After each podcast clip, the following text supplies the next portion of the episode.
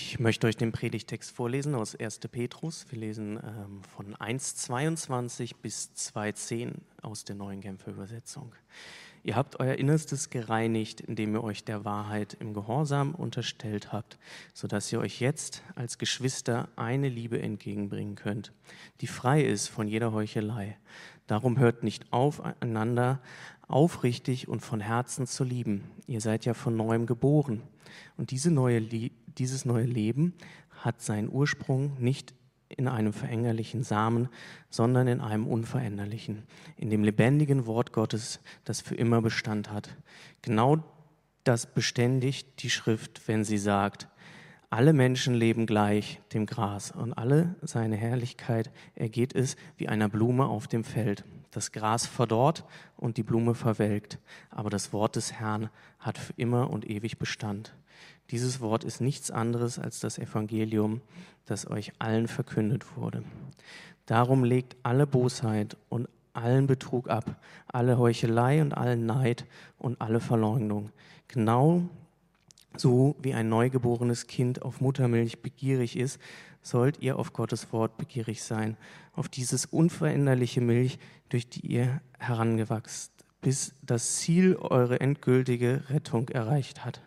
Ihr habt von der Milch ja schon getrunken und habt erlebt, wie gütig der Herr ist.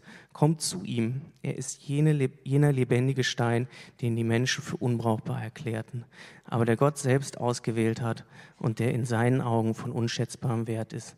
Lasst euch selbst als lebendige Steine in das Haus einbringen, das von Gott erbaut wird und von seinem Geist erfüllt ist lasst euch zu einem heiligen Priesterschaft aufbauen, damit ihr Gottes, Gottes Opfer darbringen könnt, die von seinem Geist gewirkt sind. Opfer, an denen er Freude hat, weil sie sich auf das Werk von Jesus Christus gründen. Gott sagt ja in der Schrift, seht, ich verwende für das Fundament auf dem Ziehungsberg einen Grundstein von unschätzbarem Wert, den ich selbst ausgewählt habe. Wer ihm vertraut, wird von dem Verderben bewahrt werden, euch also, die ihr glaubt, kommt der Wert dieses Steins zugute. Doch was ich mit denen, die an ihren Unglauben festhalten, es heißt in der Schrift, der Stein, den die Bauleute für unbrauchbar erklärten, ist zum Eckstein geworden. Und an einer anderen Stelle heißt es, es ist ein Stein, an dem sich die Menschen stoßen, ein Fels, an dem sie zu Fall kommen. Sie stoßen sich an diesem Stein, wie es allen bestimmt ist, die nicht bereit sind, Gottes Botschaft Glauben zu schenken.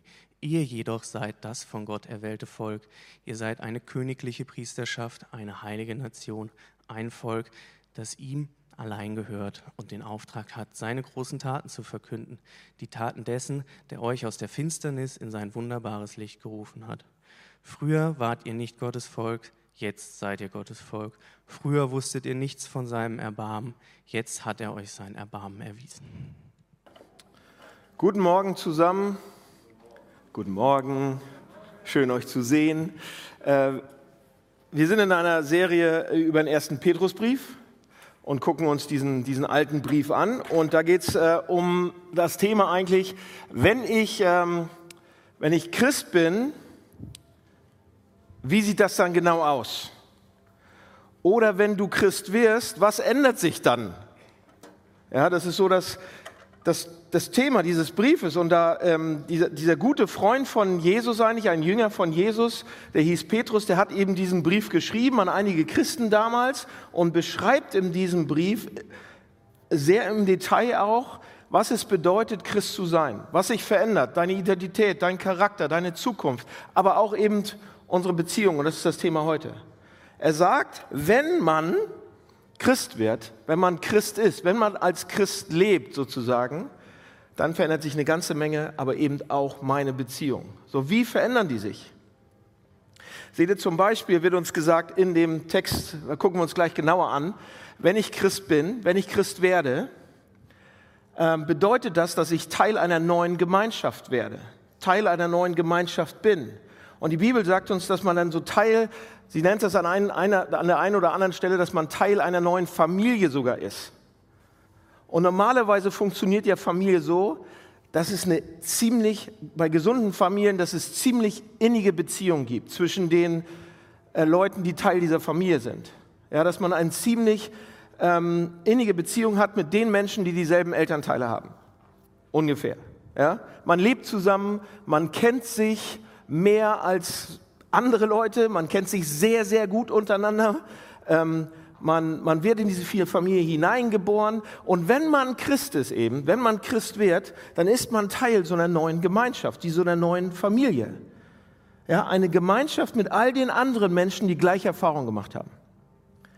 Also wenn man Christ ist, ist man Teil dieser Gemeinschaft, dieser Kirche oder dieser Gemeinde. So, und ähm, das Problem dann dabei ist, ich habe einige Freunde, die, ähm, sage ich mal, die jetzt nicht unbedingt Christen sind oder die nicht gläubig sind oder die nicht glauben, die nicht glauben können oder die noch nie so einen Glauben an Jesus Christus entwickelt haben. Und einige von euch sind vielleicht hier. Schön, dass ihr auch da seid. Ähm, oder einige von euch haben sogar vielleicht den Glauben verloren.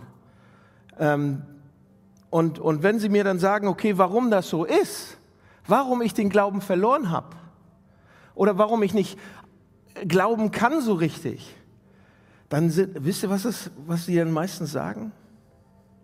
Das sind selten intellektuelle Argumente, die ich dann zu hören bekomme, sondern sie sagen sehr oft, ich kann nicht glauben, ich kann nicht an den Gott glauben, ich kann ich irgendwie mich auch nicht darauf einlassen oder ich habe es verloren, weil ich in Kirchen oder in christlichen Institutionen oder in christlichen Organisationen oder in Gemeinden war, in denen Beziehungen genauso ausgesehen haben wie sonst überall auch. Ja, die Machtverhältnisse oder die Art und Weise innerhalb dieser christlichen Kirchenorganisation waren genauso ausbeuterisch wie sonst auch. Die haben sich überhaupt nicht unterschieden. Und Petrus sagt uns hier, dass das am Anfang der Kirche nicht so war. Ja, in den Anfängen der christlichen Kirche hatten diese christlichen Gemeinden eine, eine ziemlich andere Gemeinschaft. Man könnte fast sagen, eine radikal andere Gemeinschaft, die sich sehr von den Beziehungen um sie herum unterschieden haben. Und ich würde gern heute mit euch das genau angucken, wie die anders waren. Ja, ich würde gern heute euch zeigen, gemeinsam lernen, dass das eben auch nicht so sein muss, wie es heute ist in vielen Kirchen und Gemeinden. Ja, es geht anders.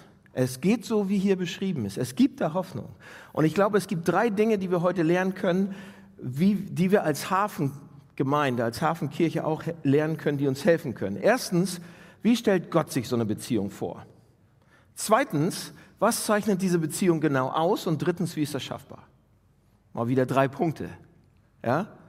Wie stellt sich Gott diese Beziehung vor? Was zeichnet diese Beziehung aus? Wie ist das schaffbar? Und jetzt will ich noch beten, weil den brauchen wir jetzt.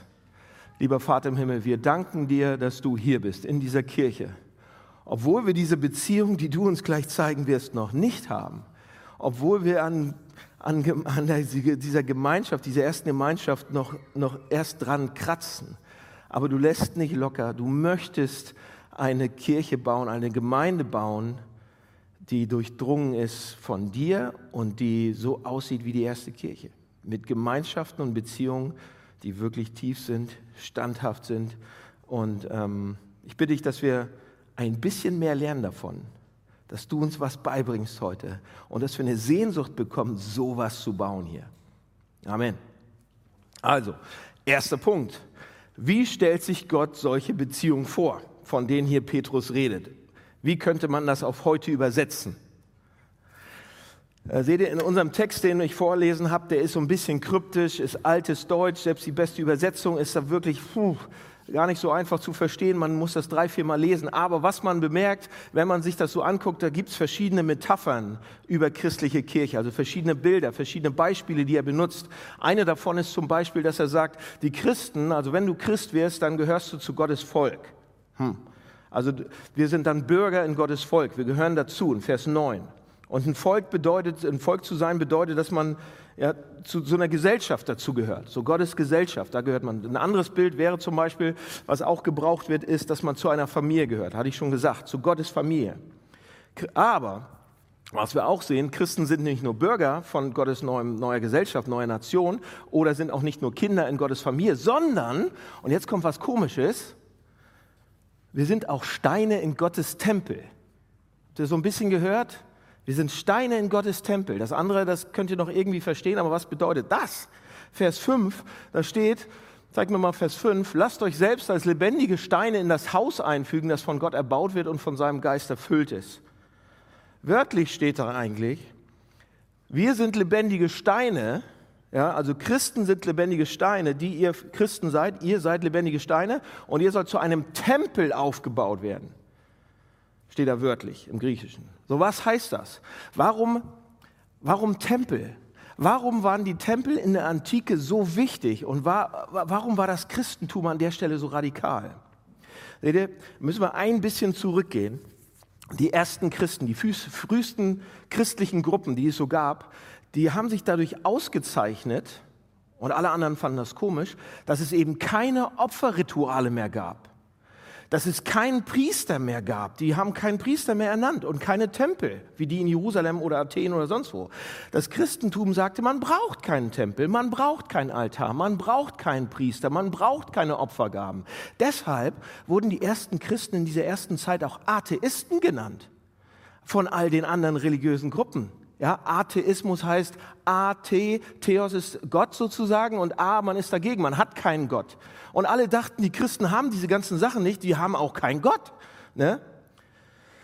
So, jetzt nochmal noch mal zurück. Jede Kultur, die es damals gegeben hat, jede Religion damals, wenn ihr nachliest, wenn ihr nachforscht, die haben schon gespürt, dass es eine Kluft zwischen Gott und uns gegeben hat.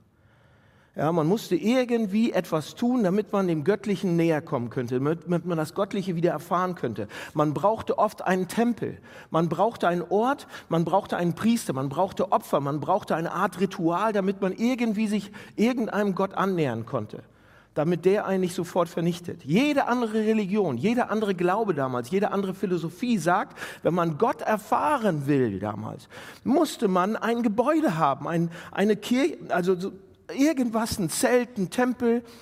Ja, du musst, du musst ein, ein sakrales Gebäude haben, ein Tempel. Wie willst du sonst in Beziehung treten zu Gott? Wie willst du sonst zu Apollo kommen oder Athene oder Zeus? Wie willst du mit denen in Beziehung treten? Und Petrus kommt hier mit dieser eigentlich revolutionärsten Botschaft. Denn Petrus sagt, was sagt Petrus? Es gibt keinen Tempel? Nicht ganz. Sagt er nicht. Er sagt, es gibt einen, äh, es, er sagt, dass es einen Ort gibt, an dem man Gott erfahren kann. Es gibt einen Ort, an dem, an dem man das Göttliche berühren kann. Und zwar nicht, indem man Ziegel auf Ziegel stapelt, sondern indem man Christen auf Christen stapelt.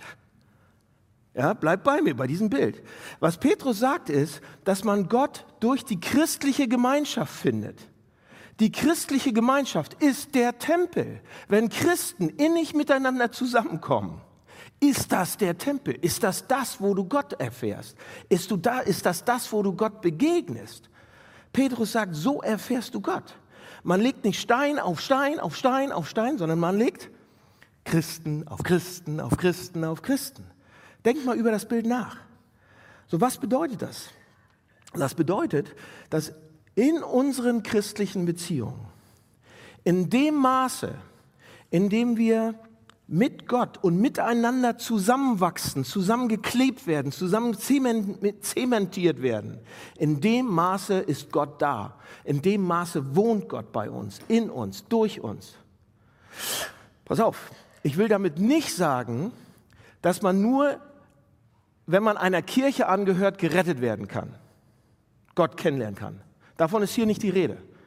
Ja, diese Menschen sind bereits gerettet, den, den, den Petrus das hier schreibt. Aber sie werden aufgebaut. Sie kommen Gott näher. Sie wachsen, weil Gott uns gemeinsam bewohnt. Versteht ihr, was hier gesagt wird? So kann man dieses Bild damit vereinbaren, dass man einfach nur am Sonntag in die Gemeinde kommt, in die Kirche kommt, zum Gottesdienst kommt. Und einige von euch sagen, ja, ich komme ja jeden Sonntag in die Kirche. Die Frage ist, seid ihr wirklich eingebaut? Seht ihr, wenn man einen Stein in einen Tempel baut, in eine Mauer reinsetzt, dann muss der dort bleiben. wenn es eine gute Mauer werden soll. Man nimmt die Steine nicht einfach heraus, dann bricht die Mauer zusammen, dann bricht das ganze Haus zusammen. Die Steine gehen auch nicht alleine weg. Die Steine bleiben da. Das, was das bedeutet, ist, Christen müssen Zeit miteinander verbringen. Und am Sonntag eine halbe Stunde ist echt wenig. Zweitens, wenn man in dem Bild bleibt, sollten wir als Steine, wenn wir so lebendige Steine sind, unsere Rolle in, in der christlichen Gemeinschaft auch finden dürfen oder finden sollen. Jeder Stein muss an, die richtige, an der richtigen Stelle liegen. Du musst Menschen über dir haben, das heißt Menschen, die du unterstützt, Menschen, die du anleitest, Menschen, die, denen du dienst sozusagen, aber auch Menschen unter dir. Menschen unter dir, die Menschen, die stärker sind als du, Menschen, die reifer sind als du, Menschen, die Gott schon mehr kennen als du, Menschen, die schon weiter sind als du, Menschen, die dann manchmal sogar dann das ein bisschen älter sind und reifer sind und mehr davon wissen. Zu jeder Zeit, Leute, also was der Text hier sagt, sollten wir in tiefen Beziehungen sein, dürfen wir, wenn wir in Gemeinde sind, in denen Menschen uns gegenüber verantwortlich sind und wir den Menschen gegenüber verantwortlich sind. Wir sind in Beziehungen, in denen wir uns gut genug kennen, um gemeinsam zu beten, um Gott wirklich gemeinsam zu erleben und, und in denen wir einander gut genug kennen und uns dabei auch erwischen dürfen, wie wir wirklich sind. Und uns Dinge sagen können, die uns sonst niemand sagen würde. Seht ihr? Gott sagt damit, mit diesem Text, mit dem, was er sich da, dieses Konzept, was er sich da ausgedacht hat. Gott sagt damit, wenn du dieser typische individualistische Christ bist, ja, und du einen Gott möchtest, der in deinem Leben wirkt, ohne dass du in eine bestimmte christliche Gemeinschaft eingebettet sein musst, mit Beziehungen, die dich zur Rechenschaft ziehen, dann such dir einen eigenen Gott. Denn so funktioniere ich nicht. Das sagt Gott damit. Das ist, was er sagt. Also sind eure Beziehungen intensiv genug hier im Hafen? Ich habe nun als Beispiel, man kann das machen, man kann, wir können das hier schaffen. Ich habe einen Freund, der ist hier in der Gemeinde auch. Und wir mochten uns, wertschätzten uns ziemlich, also sehr schon, bevor wir, also wir kannten uns, wir haben uns angefreundet, aber erst als wir angefangen haben, zusammen zu beten, haben wir uns noch mal ganz anders kennengelernt. Und wir haben angefangen, Dinge von anderen zu wissen und Dinge mitzutragen, was, was, was man sonst überhaupt nicht gemacht hätte. Wir haben jahrelang uns einmal die Woche getroffen und alles durchgebetet. Für unsere Eltern, für unsere Familien, für unsere Freunde, für unsere Kirche. Leute, und dadurch ist ist mit ihm eine Beziehung gewachsen, die ich mit anderen Freunden nicht habe. Ich mag die genauso. Aber das ist eine Tiefe, das ist krass. Und dann gibt es bei mir auch Menschen, ich, ich will das, ich will vorangehen, aber ich zeige euch das. Ja? Ich habe einmal so einen Freund und wenn man dieses geistliche Leben teilt, ist das eine andere Beziehung.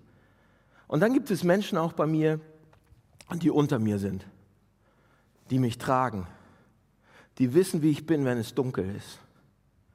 Und die mir Sachen sagen dürfen und müssen, auch wenn ich sie immer zuerst nicht mag. Das ist zum Beispiel meine geliebte Frau. Und die weiß, dass ich die Sachen nicht mag, die sie, mir, die sie mir sagt. Aber sie macht es trotzdem. Und ich brauche das unbedingt. Schatz, ich brauche das. Von ihr. Nicht von euch. Nein.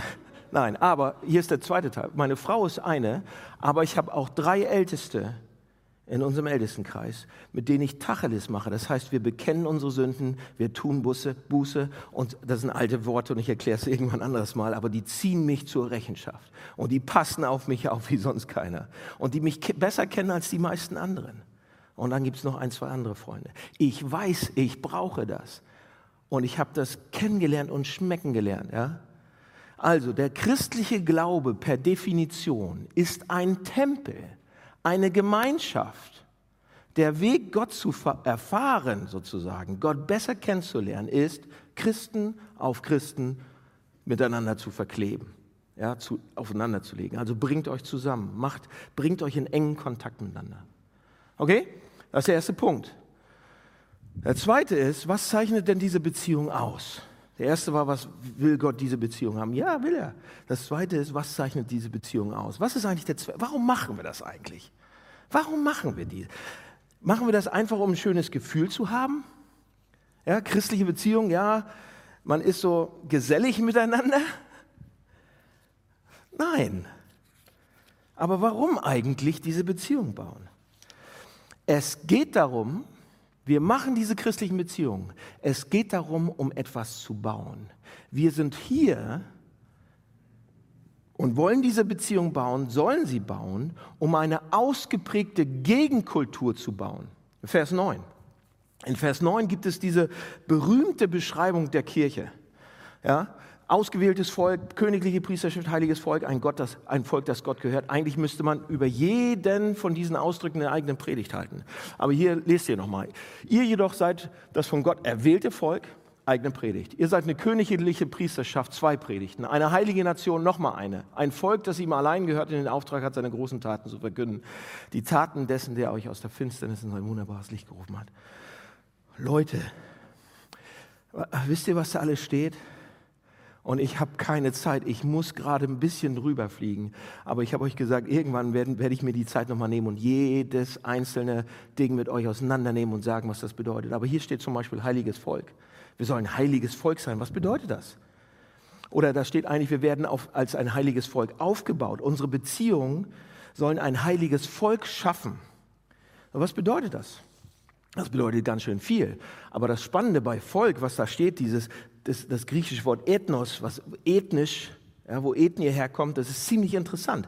Paulus schreibt nämlich hier an eine, multi, an eine multiethnische Gemeinde, an eine multiethnische Kirche in multiethnischen Städten. Der Pax Romana war zu der Zeit gerade entstanden. Das heißt, durch den Aufstieg des politischen und römischen, militärischen Roms sozusagen, dass die die Macht hatten und überall dafür gesorgt hatten, dass nicht alle mehr gegeneinander gekämpft hatten in Europa und im Mittelmeerraum oder in den meisten Teilen Europas, war es einigermaßen ruhig. Man konnte reisen. Zum ersten Mal in der Weltgeschichte entstanden tatsächlich multiethnische Städte wo acht, neun Ethnien miteinander lebten und Frieden hatten, ohne Großkriege. Die hatten natürlich Konflikte und, und alles Mögliche, aber im Großen war das nicht mehr so.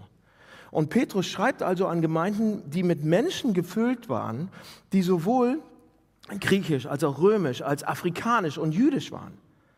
Also was hier steht, Ethnos, das Volk, das bestand aus verschiedenen Gruppen, genauso wie wir heute. Ja? Latinos gehören zu unserer Gemeinde. Persisch wird gerade übersetzt. Englisch haben wir einige Leute, die das reden. Syrisch, Ukrainisch, Russisch auch. Wir sind ein Volk, wir gehören zusammen, das heißt eine Nation, ethnisch verschieden, das steckt da drin. Aber da steht auch noch, wir sind ein heiliges Volk.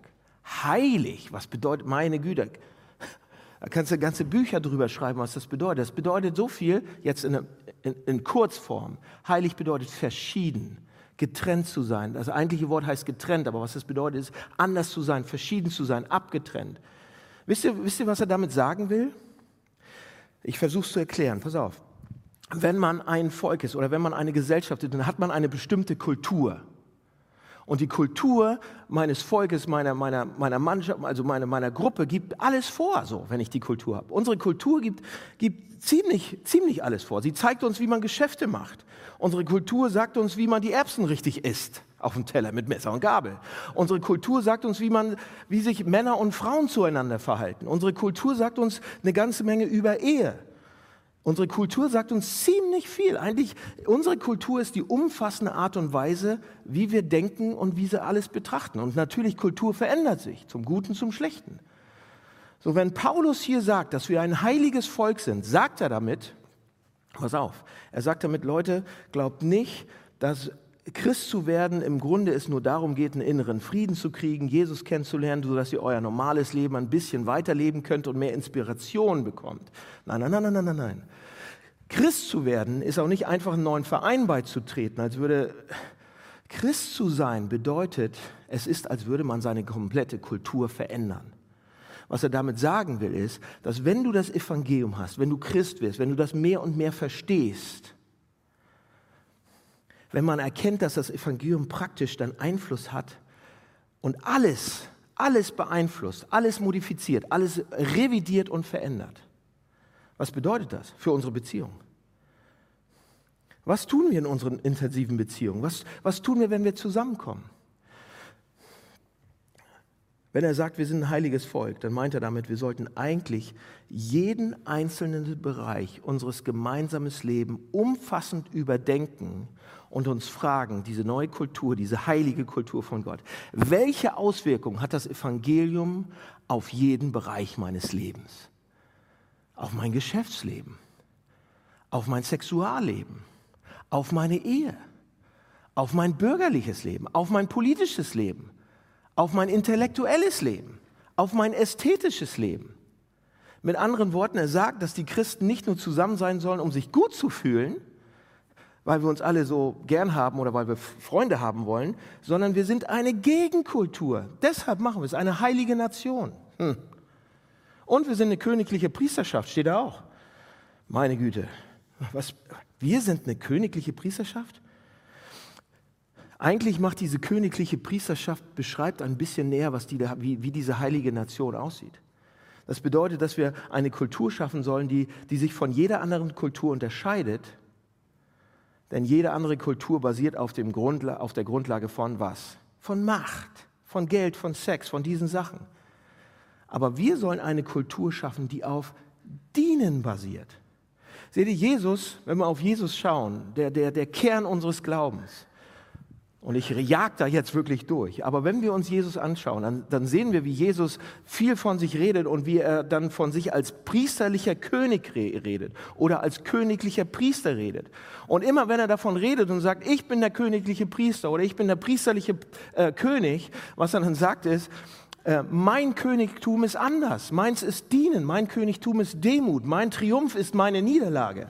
Seht ihr, Jesus Christus, dieser zerlumpte Messias, kommt in Sanftmut, kommt in Demut, sammelt zwölf Analphabeten um sich herum, um seine, und die, die, die dann seine Jünger werden und wird sofort im nächsten Moment hingerichtet und verändert dadurch den Lauf der Geschichte und der Zivilisation. Und wir sagen, was? Das sollte doch nicht so sein. Und Jesus sagt, so will ich es machen, denn Dienen ist Macht in meinem Reich. So, was bedeutet das für uns, eine Kultur aufzubauen, die ganz anders ist als jede andere Kultur in dieser Welt? Es bedeutet Folgendes. Leute, Jesus ordnet unsere Werte komplett um, komplett neu. Zum Beispiel der Sinn des Geldes. Was wäre, wenn wir eine Kultur hätten, in der der Sinn des Geldes, des Geldverdienst und des Geldausgebens Dienst am nächsten ist und nicht mit Macht und Machterwerb und Macht über Menschen zu tun hätte? Was wäre, wenn es beim Sex nicht um Eigeninteresse, Selbstgefälligkeit und Macht ging? Was wäre, wenn es immer nur um Dienst am anderen geht? Was wäre, wenn unsere Beziehung nicht was wäre, wenn unsere Beziehungen nur Beziehungen wären, in denen unsere Aufgabe darin bestünde, zu dienen, anstatt Macht auszuüben? Wie würde eine königliche Priesterschaft, eine priesterliche Königschaft aussehen? Wir wären ein heiliges Volk. Wir wären ein Zeichen für Gottes Reich, für das kommende Reich. Wir wären ein Zeichen für eine neue Menschheit mit dem König Jesus Christus. Wie würde das aussehen? Und Petrus sagt, dass es genau darum geht. Und Leute, wir werden diese Gegenkultur, das ist, was hier geschrieben wird, niemals entwickeln können, wenn wir keine intensiven Beziehungen haben. Glaubt ihr, wenn wir uns nur ab und zu mit ein paar christlichen Freunden treffen, wenn wir sogar in die Kirche gehen jeden Sonntag und uns die Predigten anhören und hoffentlich inspiriert sind, dass, dass das bewirken wird? Okay, das ist der Anspruch, den Gott an uns hat, an Gemeinde, an diesen Hafen, an diese Kirche. Wie ist das schaffbar? Wenn ich jetzt sage, los, viel Spaß, probiert's mal nächste Woche. Sagt ihr, wen, wen soll ich überhaupt jetzt mal fragen? Also, wie ist das machbar? Wie ist das schaffbar, was Gott hier von uns möchte? Und die Antwort liegt meiner Meinung nach in dieser Eckstein-Geschichte, diese Eckstein-Symbolik, die da drin vorkommt. Ja? Also, sie lesen wir in Vers 4, 5 und 6. Kommt zu ihm, er ist jeder lebendige Stein, eigentlich steht da Eckstein, den die Menschen für unbrauchbar erklärten, aber den Gott selbst auserwählt hat und der in seinen Augen von unschätzbarem Wert ist. Und das haben wir schon gelesen. Lasst euch selbst als lebendige Steine in das Haus einfügen, das von Gott erbaut wird und von seinem Geist erfüllt ist. Lasst euch zu einer heiligen Priesterschaft aufbauen, damit ihr Gott Opfer darbringen könnt, die von seinem Geist gewirkt werden. Opfer, an denen er Freude hat, weil sie sich auf das Werk von Jesus Christus gründen. Und jetzt sechs. Gott sagt ja in der Schrift, seht, ich verwende für das Fundament auf den Zionsberg einen Grundstein oder Eckstein auch, von unschätzbarem Wert, den ich selbst ausgewählt habe. Wer ihm vertraut, wird von dem Verderben bewahrt werden. Euch also, die ihr glaubt, kommt der Wert dieses Steins zugute. Wovon ist da die Rede? Warum ist dieser Eckstein so wichtig? Seht ihr, die Art und Weise, wie damals gebaut worden ist, Häuser gebaut worden ist, hing vom Eckstein ab. Der Eckstein war der Schlüssel für das gesamte Gebäude. Zunächst einmal gingen alle Linien vom Gebäude von diesem Eckstein aus. Die Wand, das Fundament, alles musste sich am Eckstein rechtwinklig perfekt anreihen. Deshalb war es wichtig, dass der wirklich rechtwinklig war zum Beispiel. Der musste perfekt gemeißelt werden und gestaltet sein. Außerdem musste der extrem stark sein bei vielen Häusern. Aus dem stärksten Material. Denn wenn der rissig wurde und andere stärkere Sachen auf ihn raufgehauen haben, brach alles zusammen. Daher war, der, war dieser Eckstein buchstäblich das wertvollste, weil er am teuersten war in der Herstellung. Also wenn man einen richtigen Eckstein hatte, und alles, was mit dem Eckstein in Verbindung stand, dann wurde das Gebäude hochgezogen. Frage jetzt, warum wird Jesus Christus als unser Eckstein benannt? Drei Gründe aus dem Text. Erstens, Jesus muss unser Eckstein sein. Jesus wird als unser Eckstein vorgestellt und muss der Eckstein dieser Gemeinde sein, weil er das Fundament unseres Lebens ist. Er ist das Fundament. Das ist eines der Sachen, die das Bild hier ver, ver, vermitteln will. Ja, er ist das Fundament dieser Gemeinde, er ist das Fundament, er möchte das Fundament deines Lebens sein. Darüber spricht er zum Beispiel auch in Matthäus 7. Da gibt es diese Geschichte mit, worauf du dein Haus baust. Ja? Haben wir das mal? Matthäus 7, Vers 24. Wer nun auf das hört, was ich gesagt habe und danach handelt, der ist klug.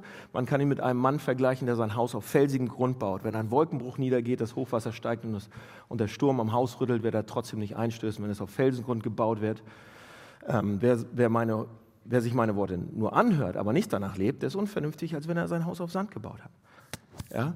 Jesus sagt damit auch, ich möchte, ich möchte das Fundament deines Lebens sein. Hier in Petrus, aber selbst schon bei Matthäus. So, wovon ist da die Rede? Was bedeutet das? Seht ihr die Art? Beispiel, was ich damit meine. Wenn Jesus das Fundament deines Lebens ist. Vor einigen Jahren kam ein Ehepaar zu mir und die hatten in ihrem Leben was erkannt. Die haben was rausgekriegt.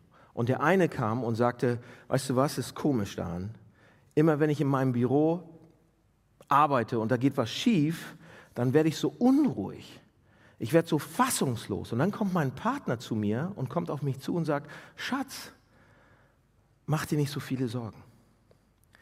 Aber manchmal bei dem anderen Partner dann, immer wenn etwas mit den Kindern schief läuft, wenn die Kinder Probleme machen, bricht alles auseinander, bricht alles zusammen. Und der Partner sagt dann, der andere kommt dann, ach Schatz, mach dir nicht so viele Sorgen dafür. Und sie haben erkannt, beide zusammen, Sie haben gesagt, wir, wir haben erkannt, wir begannen zu erkennen, dass obwohl wir beide an Gott glauben, unser Fundament nicht wirklich Gott ist.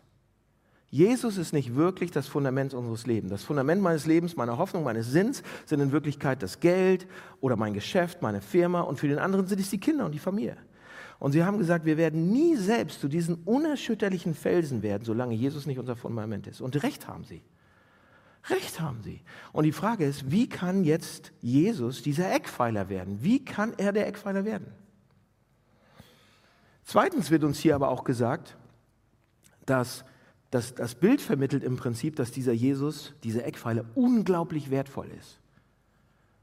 Und was meine ich damit? Es wird uns gesagt, er ist unglaublich wertvoll. Seht ihr, ich liebe Schokolade. Wer liebt Schokolade?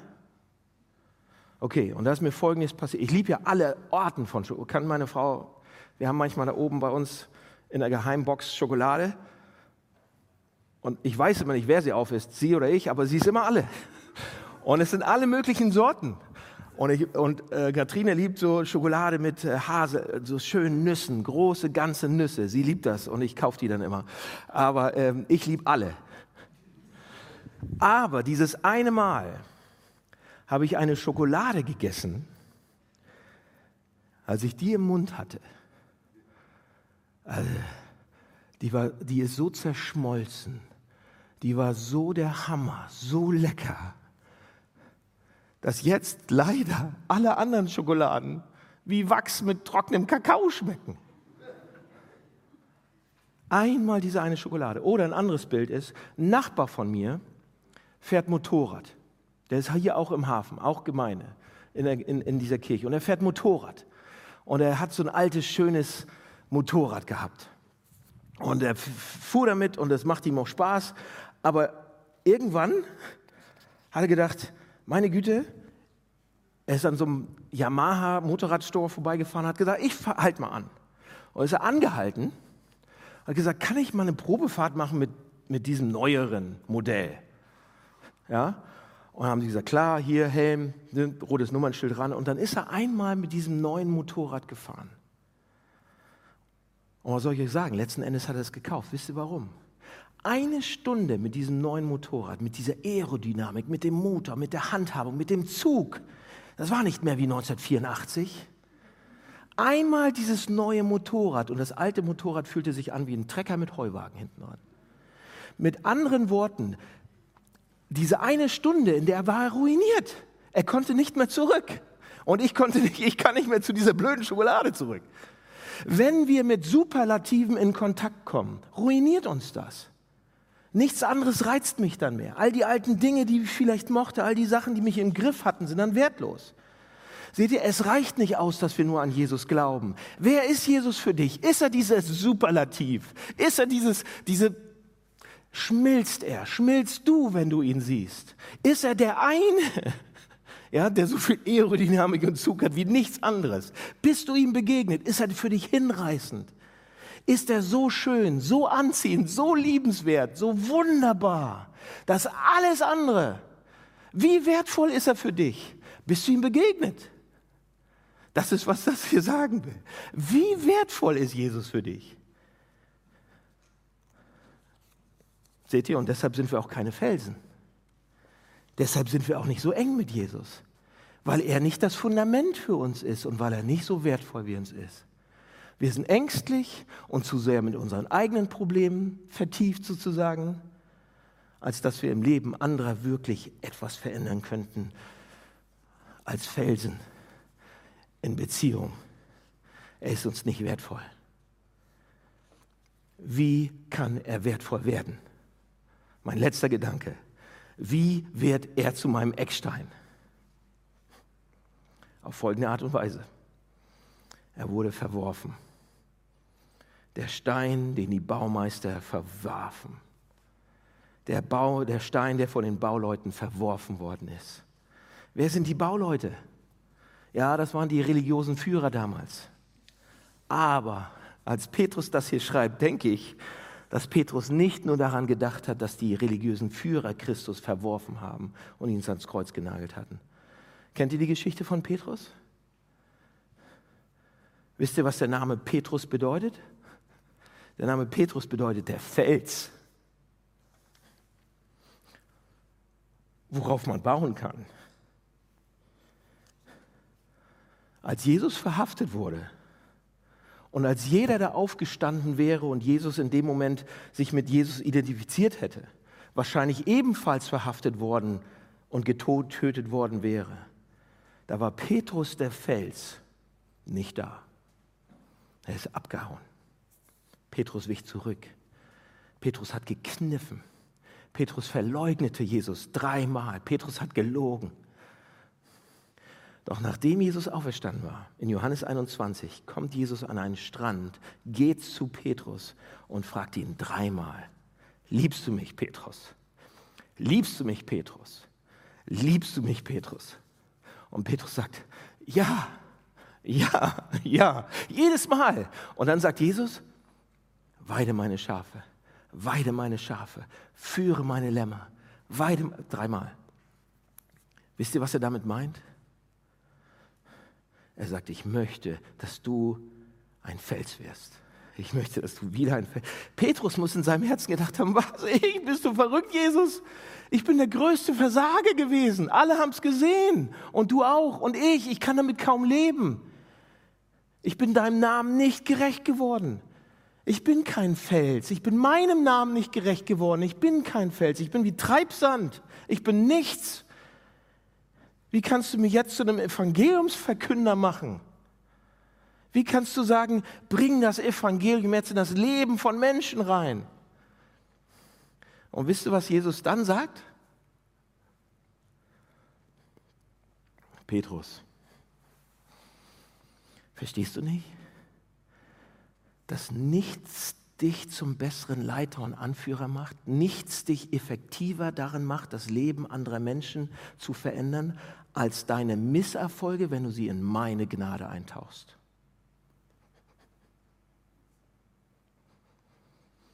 Je größer dein Versagen ist, je mehr du die Erfahrung machst, dass das Evangelium dich heilt, desto mehr wirst du in der Lage sein, anderen Menschen zu helfen, sich zu verändern. Desto einfühlsamer wirst du sein, desto gütiger wirst du sein, desto mehr wirst du in der Lage sein, es auszusprechen und zu lieben und zu leiten. Desto mehr wirst du in der Lage sein, ein König und ein Prophet zu sein. Jesus sagt, du hast mehr versagt als alle anderen Jünger. Und deshalb mache ich dich zum Oberhirten, weil du an mir dran bleibst, mit mir Beziehung hast. Wie kann er das machen? Wie kann er das machen? Seht ihr meine Frage, wie wird er wertvoll für uns? Wie wird er mein Eckstein? Auf diese Art und Weise. Er wird verworfen, der Stein, den die Bauleute verworfen haben. Jesus wird verworfen. Jesus wurde verworfen, auch von mir. Jesus wurde von den Menschen verworfen und ans Kreuz genagelt. Jesus wird von mir verworfen und ich halte ihn nicht für das für wertvoll und als Fundament und nagel ihn ans Kreuz.